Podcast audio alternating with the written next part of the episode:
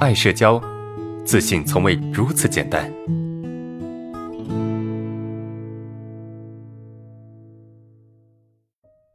我们看第三个问题哈，学了课程以后确实有所缓解，顺其自然、为所当为的指导思想确实有效果。不过我还在呃纳闷，难道所有的社恐都有精神交互作用在作祟吗？呃，异性恐惧或者权威恐惧好像就没有精神交互作用吧？只是单纯的内心自卑或者不够强大导致的。老师的课程都在教我们抑制精神交互作用，那没有精神交互作用的恐惧该如何解决呢？呃，这位同学可能嗯并没有真正的去理解课程哈，就是精神交互作用它到底是什么呢？它的这个表现是你。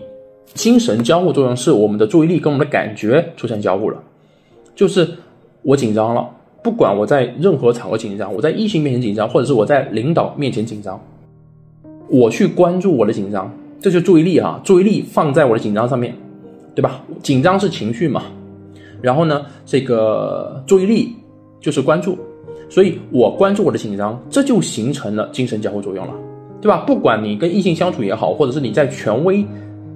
就是跟权威相处也好，其实都是一样的，它都产生了精神交互。所谓的精神交互，就是我们的感觉跟我们的注意力出现交互了。我出现紧张，我关注紧张，因为我关注紧张，所以我更紧张，因为更紧张，我就更关注紧张，这叫精神交互。